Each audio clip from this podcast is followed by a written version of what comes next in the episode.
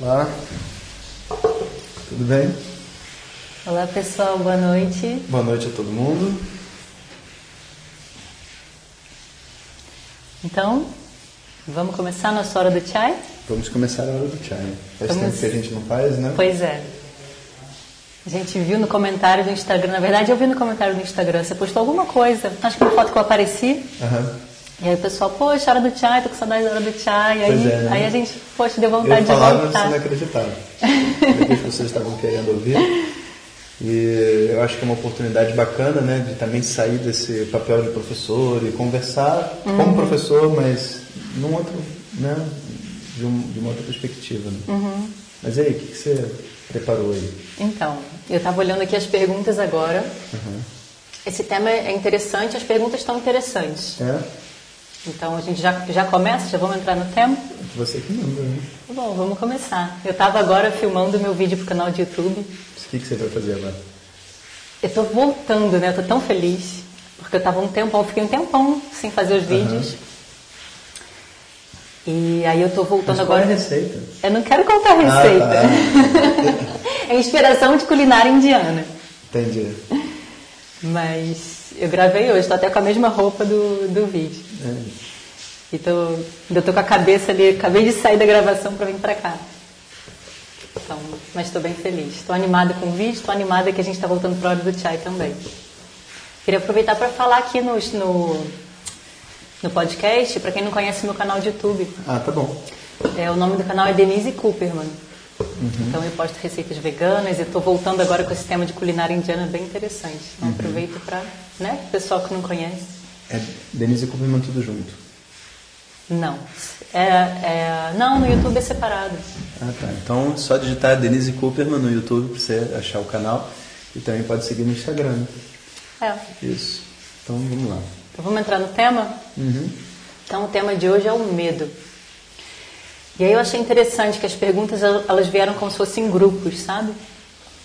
Então eu achei interessante dessa vez a gente ler primeiro todas as perguntas e aí depois a gente pode debater sobre esses temas. Tá bom. Pode ser? Então, teve um grupo de perguntas.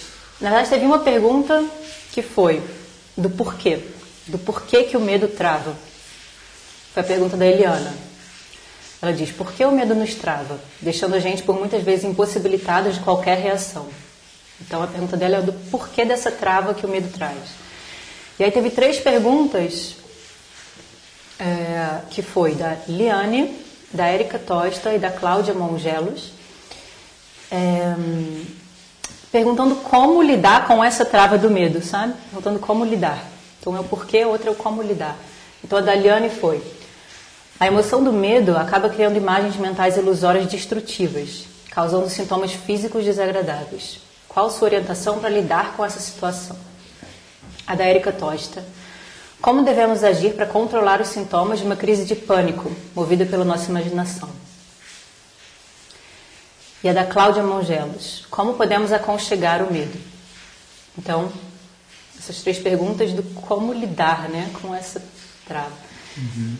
Depois tiveram duas perguntas. Ah, você, já, você já quer Não, comentar? porque eu acho que são respostas diferentes, né? Então Sei. eu acho melhor a gente responder aos poucos. Mas Então tá bom, depois a gente volta. Então, Tá bom. É? é? Tá bom. Você já está com a coisa na cabeça? Vamos É, falar. pois é. É porque o medo, assim, na verdade, ele é um mecanismo de proteção. Né? O medo ele não existe para travar ninguém. A verdade é que todo animal, né, o ser humano como um animal, ele tem dois mecanismos de defesa. Um mecanismo que é paralisante e outro mecanismo que é que te impulsiona para agir de uma maneira assim é, a ultrapassar certos limites. Através do medo. Não, não. Antes do medo acontecer. Por exemplo, você pega assim uma barata. A barata, antes dela descobrir que ela foi percebida, ela fica paradinha. Ela fica paradinha, ela não se mexe. No momento que você faz um movimento que ela percebe que está indo atrás dela, ela sai correndo sem parar, que é um desespero de todo mundo, se é que ela grita livre. Né? O rato também. O rato, quando ele percebe que ele é visto, a primeira coisa que ele faz é ficar parado imóvel. Por quê? Qual é o predador do rato? Gato. Não. Ué? o gato é um dos predadores do rato, mas a verdade é que todos esses roedores, os, os predadores são as aves. Hum. elas ficam muito longe, elas só, vão, elas só enxergam o animal quando ele, fica, quando ele se move. Então quando ele para, ele fica invisível. Então as pessoas têm esse instinto de que quando ela se trava, ela resolve os problemas. Porque ela não está fazendo nada, não tem como errar, ela não vai ser afetada por nada. Uhum. Então a trava vem para impedir ela de receber uma dor, de receber um ataque. Como o rato, que de repente né, ele fica paradinho, porque se tiver uma ameaça de algum pássaro vindo, parado, ele não é pego. Interessante isso. Tra... Hum, mas no ser humano, você acha que essa trava vem para não receber um ataque ou para não, tipo assim, fazer besteira, sabe? Para tipo assim se, se privar de. Não, calma aí. É, depois a gente vai descobrir o, o, efeito que o medo causa, né? Uhum. Assim, do ponto de vista prático da vida, né? Então a gente primeiro precisa entender a filosofia por detrás do como o medo funciona, né? Tá. Agora pensa numa segunda opção. Você pega um rato num, num que está dentro de um quarto. Isso, inclusive, hashtag, né? Se você tiver que lidar com um rato, você faz desse jeito, porque... Ai, pelo amor de Deus. Inclusive, quando você começou a dar o exemplo do rato, da, você falou da barata. Eu tinha certeza que ele ia falar, tipo, você parece uma barata. Você fica com medo. Como é que você acha com esse medo da barata? É, não. A gente está dando o exemplo do medo da barata. Não, não. Não, é o medo de quem está vendo a barata. Né? Exato, eu achei que você ia falar isso. O medo da barata, é o medo que a barata sente. Não. Então, olha só, imagina que você chega num quarto e lá dentro tem um rato, uhum. ok? Se você encurralar o rato para, tipo assim, pegar ele, capturá-lo, matá-lo, seja lá o que você quiser, é uma coisa muito perigosa. O rato, ele nunca ataca, desde que ele tenha uma saída. Hum. O rato, ele, né, se você encontrar um rato aqui e for atrás dele, ele sai correndo, entra ali embaixo e fica paradinho, com medo. Né? A todo momento. O medo é o que move o movimento do rato. Mas ele correu antes de ficar paralisado. Claro, porque você está né, numa distância para pegá-lo, mas se fosse uhum. uma ave, ele ia ficar parado onde ele está. Uhum. Então ele corre e entra embaixo do lugar e fica. Quando você chega perto, ele corre e vai para outro lugar. Agora, se você botar ele no canto da parede e se aproximar dele, o que, que acontece? O medo acaba. E ele vem correndo e te morde. E é uma coisa extremamente perigosa, porque o rato dá, transmite um monte de doenças. Então a gente nunca lida com o rato sem deixar uma rota de fuga para o rato para que ele não entre no desespero, saia do, do, modo medo e entre no modo tipo assim raiva louca e, e, e quero te atacar, uhum. entendeu? Uhum. Todos os animais têm essa esses dois tipos de comportamento. Uhum. Ou eles ficam com medo e se escondem, tipo um cachorro. Né? Você se aproxima dele com um pedaço de jornal, ele fica com medo. Mas se ele sentir que ele não tem como fugir, ele não vai deixar você bater, ele vai te atacar. Uhum. Então, essas são as duas energias que defendem os animais. Ponto. Então, a pergunta dela, qual o propósito do medo? O propósito do medo é defender você. Esse é, é, é a, é, a pergunta é por que, que o medo trava, né? Então, nesse, nesse, nesse mesmo sentido, significado trava, dos animais. Uhum. Exato. Na trava, você, as pessoas se protegem. Né? E se você para para pensar, é, vamos pensar agora como né, no exemplo do ser humano. Se a pessoa tem, por exemplo, assim, uma, uma grande apresentação para fazer de uma faculdade, sabe? Ela não tem o hábito de falar em público. Ela fica com medo. Uhum. Né? E enquanto ela não entra, ela não sofre. Você está entendendo? Se ela for lá e fizer um, um, péssimo trabalho, ela vai ser criticada e etc e tal, não sei o quê. Então o medo impede ela do sofrimento que ela imaginou dentro da mente dela. Na, na lógica do medo, o medo está fazendo uma boa coisa para a pessoa. Está impedindo ela de sofrer. Está impedindo ela de errar está impedindo ela de fazer um monte de coisa. Por isso que o medo trava. Está tentando ajudar você. É, mas é, é, é, nesse sentido que eu fiz aquela pergunta aquela hora, se no ser humano o medo trava por te proteger de errar, sabe, nesse sentido, ou de te proteger de um ataque, como no caso do animal, sabe? Não, mas não é nenhuma das duas coisas, é proteger da dor. Pode ser ah, a dor de ataque, pode ser uma dor de, de errar. Proteger da dor, entendi. Entendeu? Uhum. Então você viu dor, a mente, uma das, uma das respostas da, da mente uhum. é o medo. Existem outras, né? O medo é, é uma das respostas. Né? E aí, para se proteger dessa dor, ele trava. Ele trava o sistema, uhum. entende? E provavelmente essa resposta de travar o sistema foi algo que ao longo da vida dessa pessoa funcionou, principalmente na infância. Então o sistema aprendeu que travar é bom, evita Hum. dor.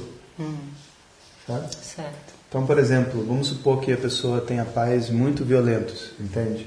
E que não suportam ouvir a opinião do filho, nem que ele se coloque, nem nada assim, nem nada não sei onde. Então, aquela criança, ela começa a produzir dentro dela esse medo como uma resposta à presença dos pais. Porque enquanto ela tem medo dos pais, ele não se exalta, ele não dá ideia, ele não dá opinião. Aí essa pessoa fica mais velha e vai para a faculdade. Ela tem que fazer a apresentação na faculdade e lá tem uma autoridade, um professor.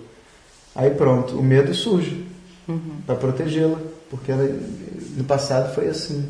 Sim. Né? Porque contra é, pessoas assim desproporcionais, explosivas, etc., o medo é uma grande ferramenta. Você não faz besteira. É. Entendeu? O problema é quando a autoridade não é assim. É, E, e aí, como é que entra a próxima pergunta, Pergunta, então, esse é. próximo grupo, que é como lidar com essa trava, né? Como lidar com é, esse sintoma. Ela perguntou aqui sintoma de crise do pânico, ou só essa emoção do medo que cria É, essas o, imagens. o, o problema é que a pergunta dela está um pouco vaga e a gente não pode dar uma resposta definitiva. Deixa eu explicar por quê. Porque, apesar de pânico parecer um, um nível mais profundo do medo, pânico e medo são duas coisas completamente diferentes. Entende? O medo é algo natural, positivo de existir e é óbvio, né? Ele pode ser também negativo, no sentido de ele não está correspondendo à realidade. Eu tenho medo de falar com meu filho. Eu tenho medo de falar com meu irmão, com a minha esposa, com meu marido. Esse, esse medo, ele não me parece um medo harmônico, né? Sim. Eu tenho medo de um tigre. Que bom que você tem medo de um tigre. Agora, pânico não. Pânico é uma outra coisa completamente diferente.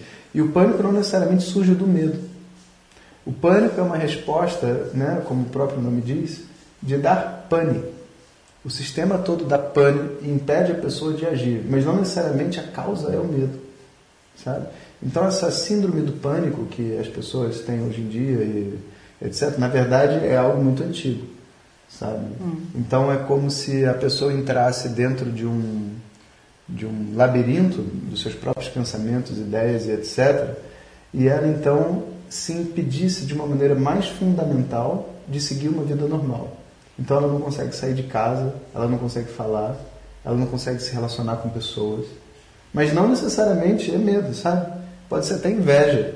Pode ser uma outra coisa completamente diferente, mas aquilo tomou a mente dela de uma determinada maneira que o sistema não consegue mais funcionar. Né? Então, que É que- complexo, né? É, uma- é complexo. Então, o que, que, que que uma pessoa faz se ela tem síndrome do pânico? Ela busca um terapeuta. Essa é a resposta correta. Uhum. Não é tipo assim, como já é um, um um- problema agudo, Uhum. né? não é, é uma crise, a gente não deve sempre, quando a gente está em crise, a gente sempre busca ajuda. Essa é uma coisa correta a se fazer. É, então nesse caso do pânico, tudo bem. Uhum. Na, na da Cláudia é uma coisa mais leve. Como podemos aconchegar o medo? Que era É. aquele medo que a gente estava falando, né? O medo Aham. que está em equilíbrio com a situação. né? Aham. É, e aí o, o medo, ele, ele, ele ocorre porque você está tentando evitar a dor, né? Como a gente viu. E aí a gente vai tentar compreender a causa do medo. Então existe um exercício que eu acho que vale para a pergunta dela, muito bacana, que é assim, você imaginar o que, que as pessoas te diriam e, co- como se fosse assim, o que expressaria melhor o seu medo. Por exemplo, Vamos pegar esse exemplo que eu já estou fazendo. Então a pessoa vai para lá para a faculdade, chega na faculdade, ela precisa fazer uma palestra sobre o mestrado dela lá que ela está fazendo. E ela sente muito medo. Mas o medo ali pode ter várias, várias causas. É dor que ela quer evitar, mas o que, que ela, na imaginação dela, está provocando, pro- poderia provocar a dor? Será que as pessoas, de repente, iriam achar o corpo dela ridículo, as roupas ridículas? Poderia ser. Ela, ela é uma pessoa que não se entende consigo mesma e fala, ah, eu não posso subir em palco. Tenho medo das pessoas. Você, você tem, você acha que a sua, a sua tese de mestrado seria horrível? Não, não, minha tese de mestrado é perfeita. Eu é que não me vejo falando com o público em evidência, eu não gosto disso.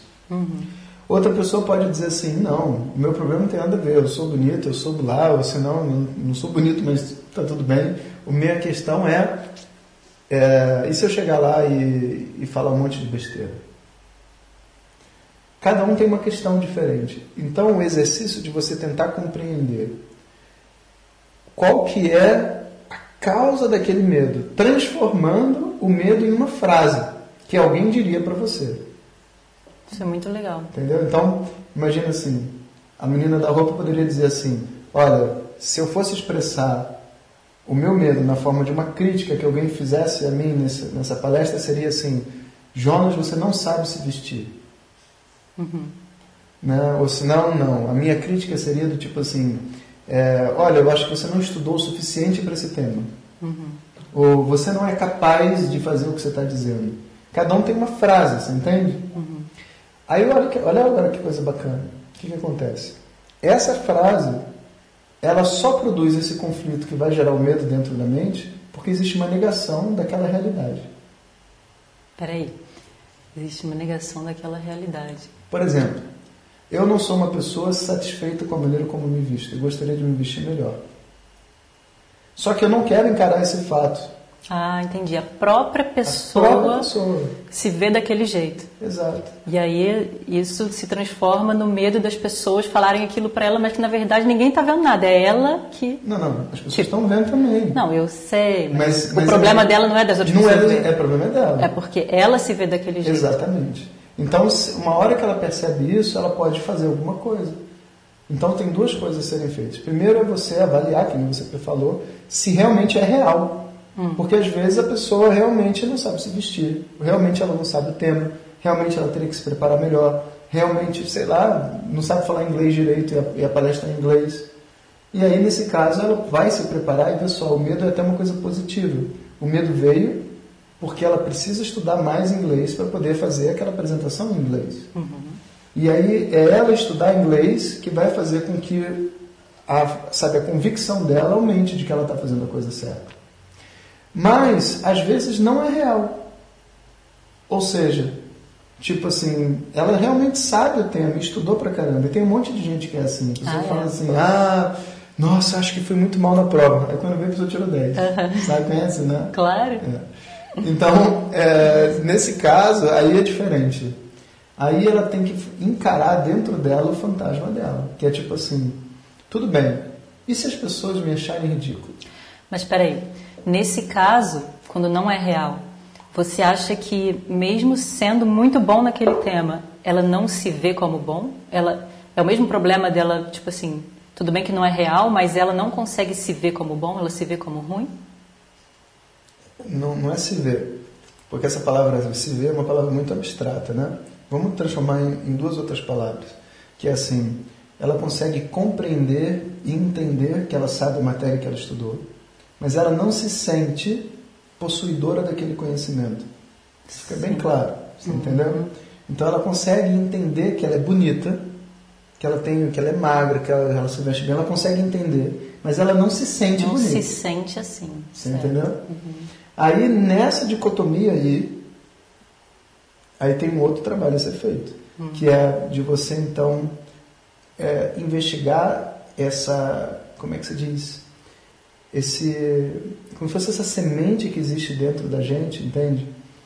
Onde a solução não é necessariamente você fugir daquilo que você tem medo, mas é você ir lá ver o que, que acontece e você perguntar para você mesmo, tá bom, e se eu chegar na frente de todo mundo e as pessoas falarem assim, Jonas, você precisava ter estudado mais inglês. Eu vou dar um exemplo meu. Eu uma, viajei para o Chile um tempo, né? E viajei para o México antes, lembra? Viajei, uhum. A gente foi junto. A gente viajei, viajei para o México para dar aulas. Antes de viajar para o México, eu fui fazer umas aulas de espanhol para não chegar lá zerado. Então fiz umas aulas de espanhol só para não pagar mico falando palavra em português, em portunhol, né? E fiz um monte de aulas de espanhol.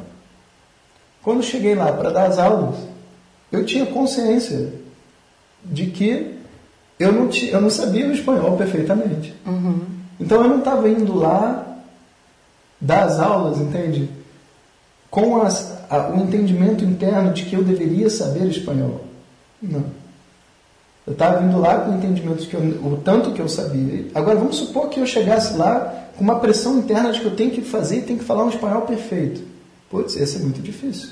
Eu ia ficar muito ansioso. E qual o trabalho que eu, que eu iria fazer? Eu ia ter que encarar o fato de que, olha só, Jonas, você não sabe falar espanhol da maneira como você gostaria. Você não sabe. E se o, o aluno não conseguir compreender o que você está dizendo? Bom, ele vai perguntar. E se eles se sentirem ofendidos? Porque eu cheguei lá e não. Então, eu, eu começo pedindo desculpa. Aí todas essas etapas são os atos que precisam ser feitos para aquele medo não se instalar dentro de mim. Então, se eu chegar naquela palestra e dizer assim, pessoal, olha, confesso uma coisa para vocês. Antes de chegar aqui, eu fiz um ano de aula de espanhol, mas não estou satisfeito com o meu espanhol. Mas eu acho que vai ser o suficiente para vocês compreenderem. Então, já peço desculpa de antemão. Né? Se vocês por acaso não entenderem alguma coisa, levantem o braço e me falem que eu vou dizer. Aí o que acontece? Eu não tenho mais nada a esconder internamente, você entende? Uhum. E se as pessoas me julgarem, é o que eu sou, o que, que eu posso fazer? É real, é o que é. Entende? Essa encarada de você falar, e daí? E se realmente eu não, não me vestir da maneira que as pessoas gostam? E daí? E daí se eu não sou tão bom disso? E daí se não sei o quê? E daí? Mas isso só vale para a segunda parte, entendeu? Porque se o problema for real, isso não funciona. Aí vira falso. A pessoa está aí daí, mas ela não faz nada para melhorar, aí não, não, funciona. Então, na verdade, o medo, quando ele vem, o medo está sempre para se proteger da dor, né? Quando ele vem de uma coisa, de uma situação que é real, ele é positivo. Ele está lá para te proteger de é, fato. E você te... precisa fazer alguma coisa. E você precisa fazer alguma Exatamente. coisa. Você está com medo de apresentar e porque não está bom o suficiente, você estuda mais, Exato. né? Agora, se você já estudou pra caramba e mesmo assim está com medo, aí que vem o Idaí, né? A, a, solução é através desse caminho. É, mas você é, tem não, que investigar. Não é, não é, um Idaí, assim, tipo, e daí que eu tô com medo? Não, claro que não. Hum. É você enfrentar o, a, o fantasma, o Idaí é para a frase que causa o medo. E daí se as pessoas me chamarem de ridículo? É, primeiro você tem que investigar quais são as frases é. que, que são os, os fantasmas que estão por detrás seu do caso, medo. né? Que estão por detrás do seu medo, né? Exatamente. Então, porque não é real. Né? Porque não é real. Então, olha que coisa interessante. O medo em si não é um problema. O problema são essas frases que estão dentro da mente da gente. É elas que precisam ser trabalhadas. Quando o medo surge de uma coisa que é real, eu atuo e resolvo. Entende? E é bom que eu não queira fazer uma coisa que eu não estou qualificado para fazer. É bom. Uhum. Não, é, não é uma coisa negativa. Legal. É, a gente focou nesse exemplo, né? É. É, tem outras situações assim também que, por exemplo, hum. vamos supor, no caso, sei lá, de um assalto. Hum. O cara vai entrar na sua casa, você fica com muito medo e se paralisa, mas na verdade você deveria, sei lá, pegar uma alguma coisa se defender. É, é uma situação um pouco diferente, né? Esse medo que paralisa de uma situação, tipo. Então, aí existe uma outra compreensão, sabe? Que é assim. É...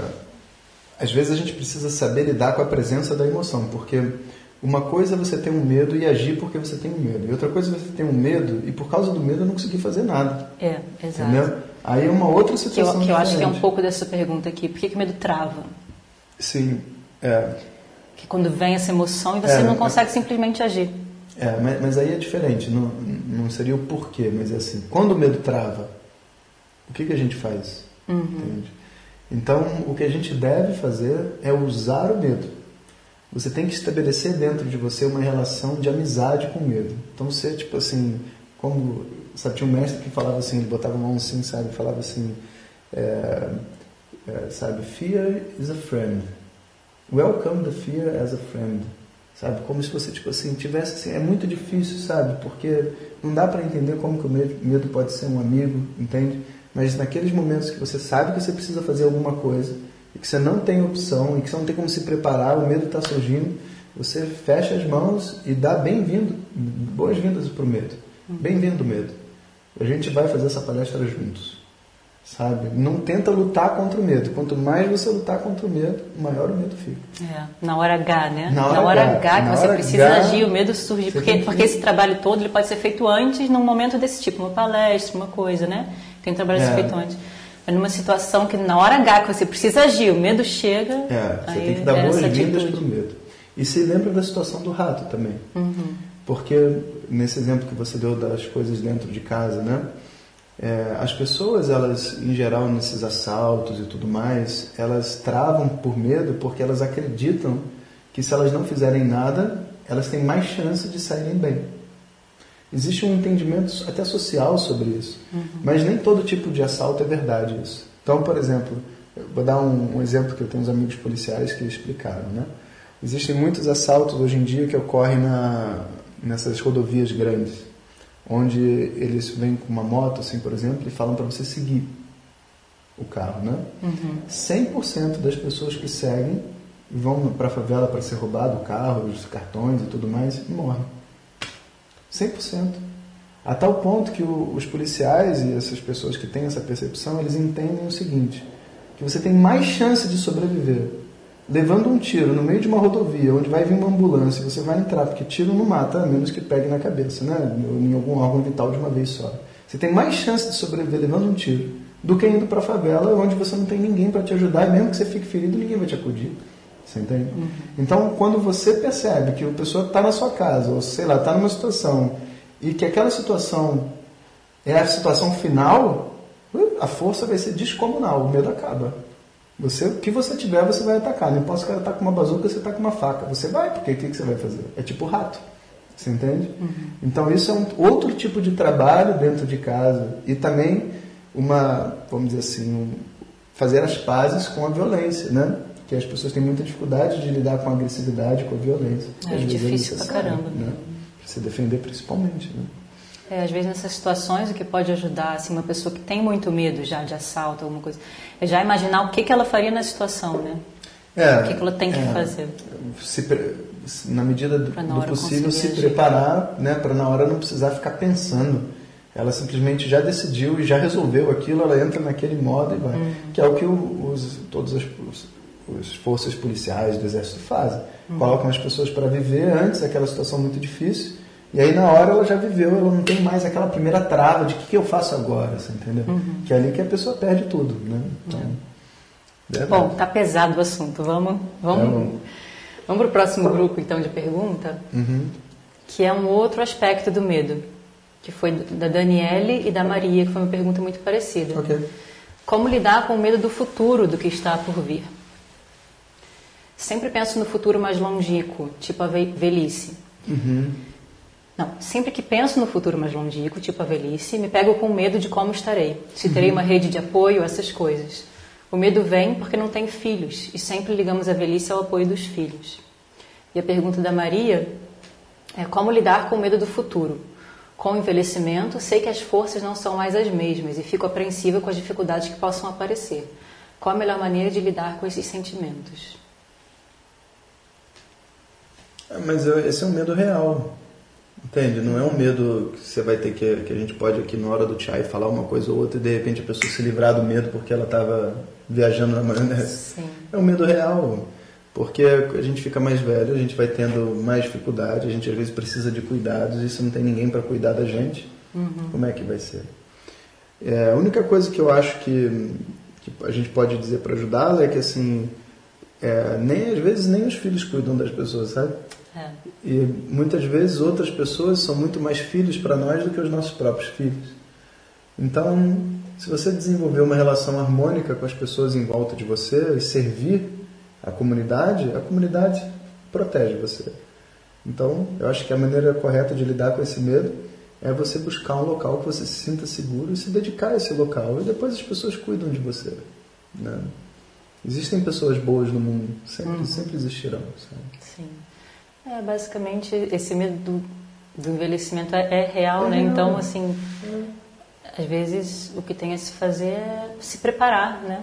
É, se preparar, se preparar. de que é uma realidade, a fraqueza se preparar para enfrentar a dificuldade Exato. desse momento, que é um momento difícil. Né? Exato. Né?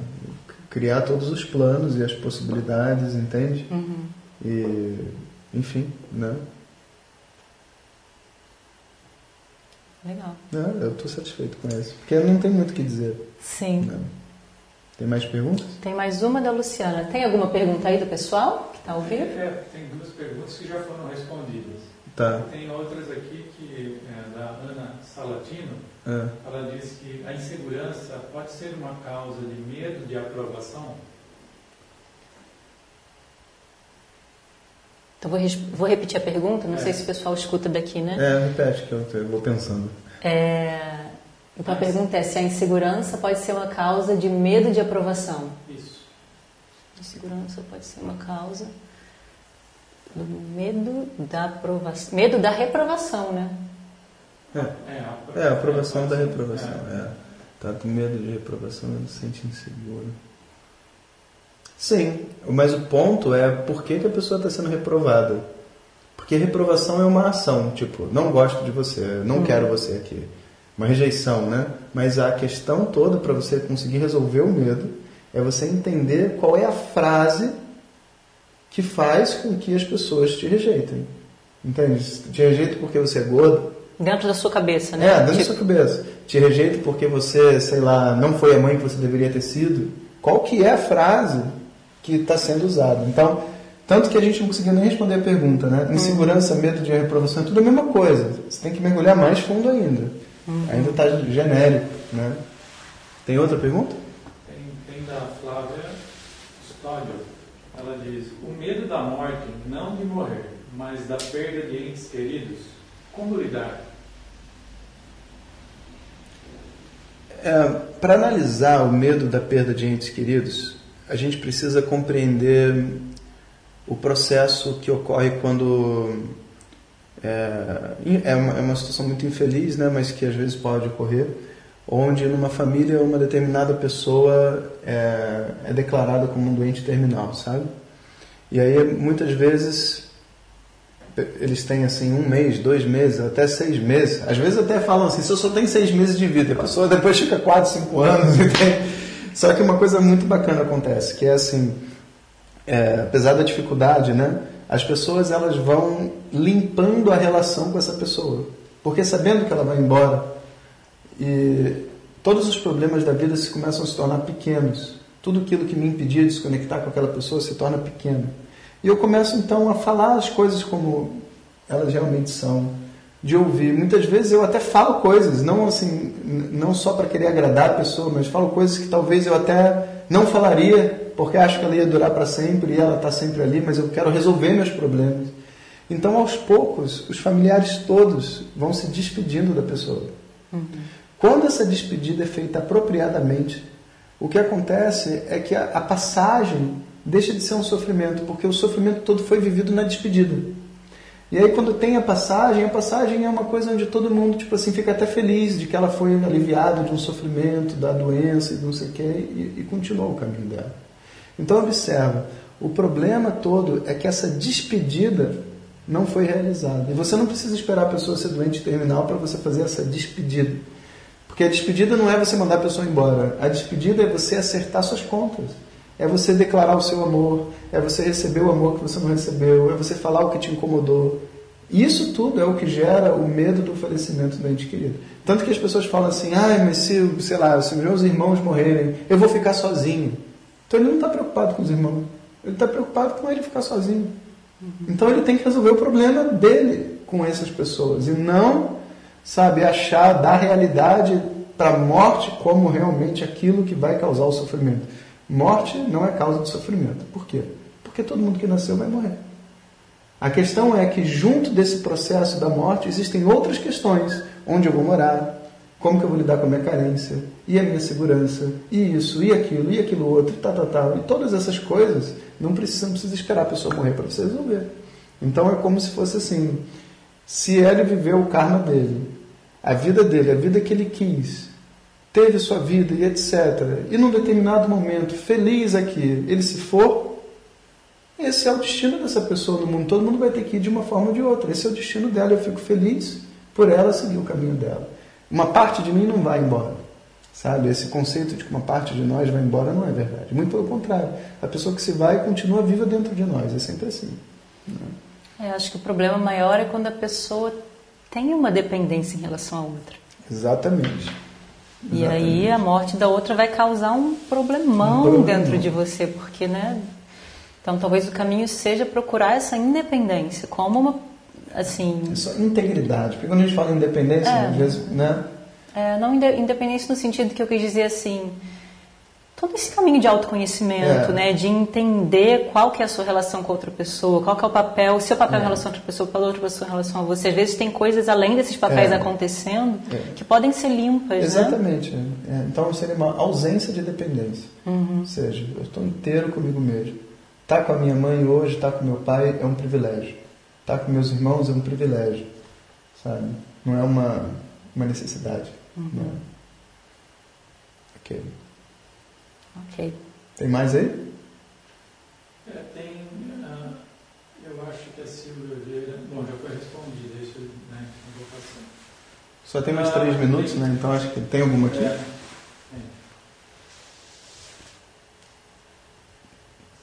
é, não, aqui já, já, já foram já todas fomos as principais. Então, uma para fechar aí. É, fale sobre o medo da solidão, pode ocorrer inevitavelmente por vários motivos. A Josi, a Picello, está perguntando.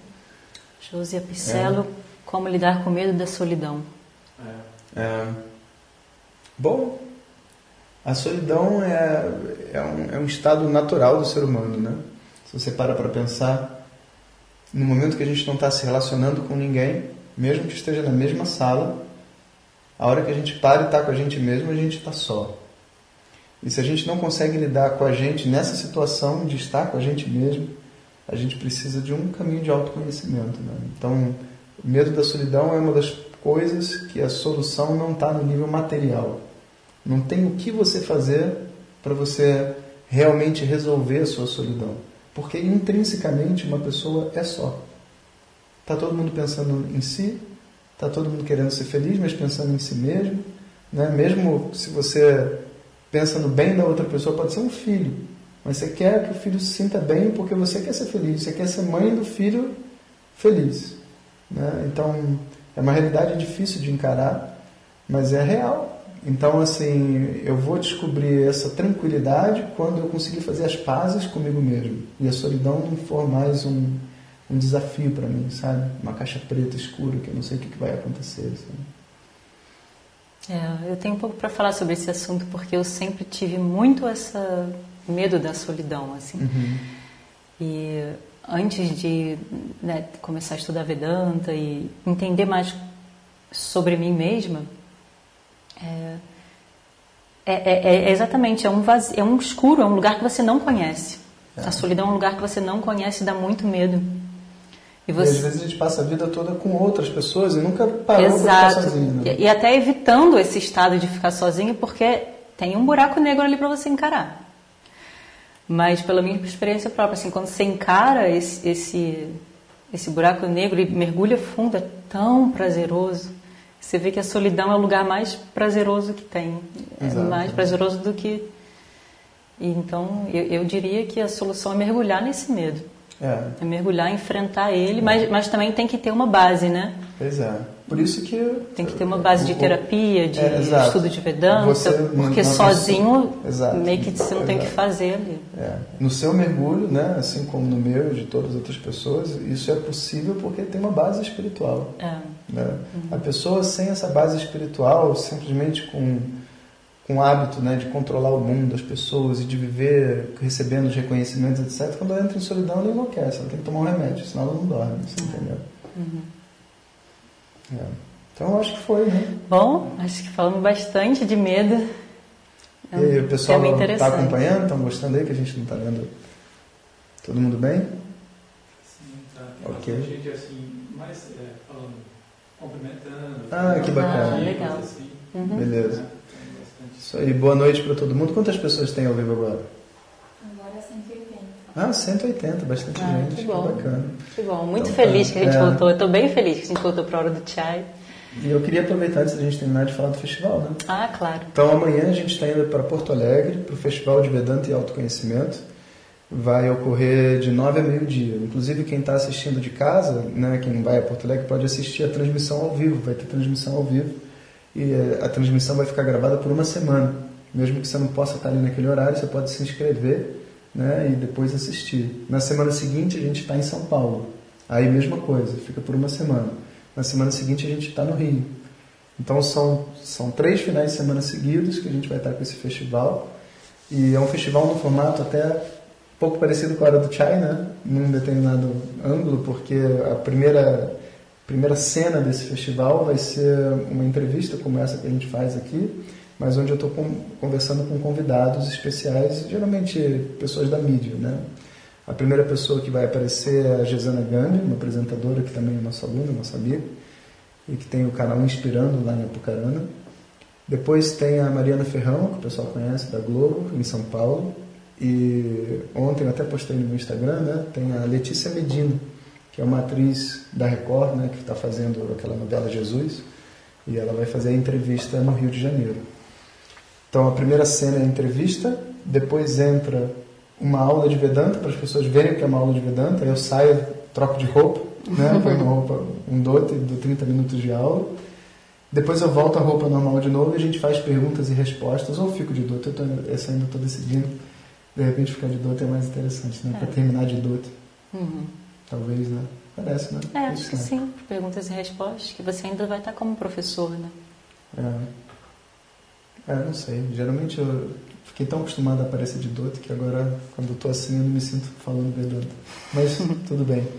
É, vamos pensar nisso, depois você me, dá, me diz o que você acha. E aí a gente termina então com esse satsang no final e, e um espaço para as pessoas, se tiverem livros, eu posso dar autógrafo, entregar de apamala, essas coisas todas. Isso é um evento muito bacana. E a música, você já falou? Vai ter música? Pois é, e a gente vai ter a presença do Sandro Shankara e uma banda com Augusto Mascarenhas e vários outros amigos, alunos também e dando assim volume musical, né? Então nos intervalos, enquanto eu vou lá dentro, etc, vai ter música rolando e tem um monte de parceiros também, tem é, diferentes marcas em diferentes lugares que estão indo lá oferecer produtos, não só para vender, mas também se amostra para os alunos. Então é uma coisa assim meio para a gente né, se divertir e tudo mais. E o professor Ricardo vai? Sim, o professor Ricardo vai estar presente, mas ele não vai dar aula no, no evento público. Uhum. Ele vai estar lá com a gente e tanto ele quanto o Sandro depois vai fazer um evento só para os alunos da turma regular. Que sempre ah, que a gente tá. tem esses eventos públicos, depois tem um encontro dos alunos. Né? Ah, tá. É. Não estava sabendo como é que ia ser. Legal. Então, quem estiver em Porto Alegre é no sábado? É, é, no sábado. Todos os eventos são no sábado. Sábado de manhã. Né? Começa às nove da manhã. Mas tem que se inscrever pelo site para poder entrar, até porque eu acho que não tem mais vaga, se eu não me engano já estava com quase estourado de vaga. Né? E a Denise também vai estar lá, então quem quiser conhecer a Denise pessoalmente pode aproveitar a oportunidade também. Né? Legal. É isso? Então tá bom. Então terminamos aqui nossa hora do chai. Uma boa noite para todo mundo. Boa noite, até o próximo. Hariom. Om.